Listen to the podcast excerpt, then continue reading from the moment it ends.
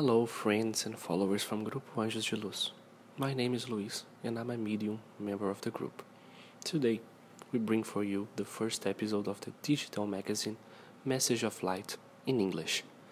The digital magazine Message of Light, published on this channel, brings a series of channeled messages from the Great White Brotherhood, the cosmic hierarchy that protects and guides earthly humanity in charge of protecting it from self destruction.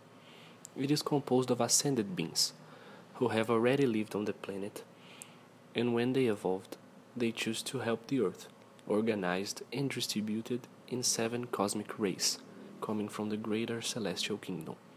We invite you to open your heart and accompany the message that aims to touch your soul and brighten your day. The message of light that we share today is a channeling from Master Kuthumi. Master Kuthumi, the new age of hope. My brothers, there are many paths that cross our lives, and we must decide which path to follow, often in the uncertainty of the decision to be taken. When the road is long, don't despair because of the delay in arriving. Enjoy walking. Stop. Observe.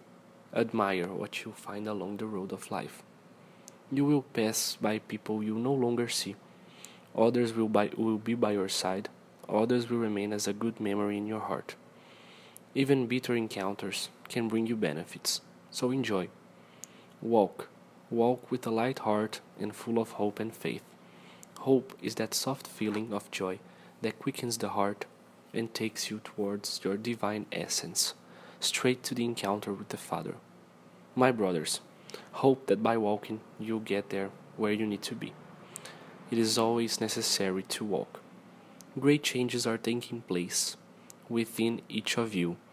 Good thoughts are stronger, and the humanity is heading for a new era in which other values will prevail.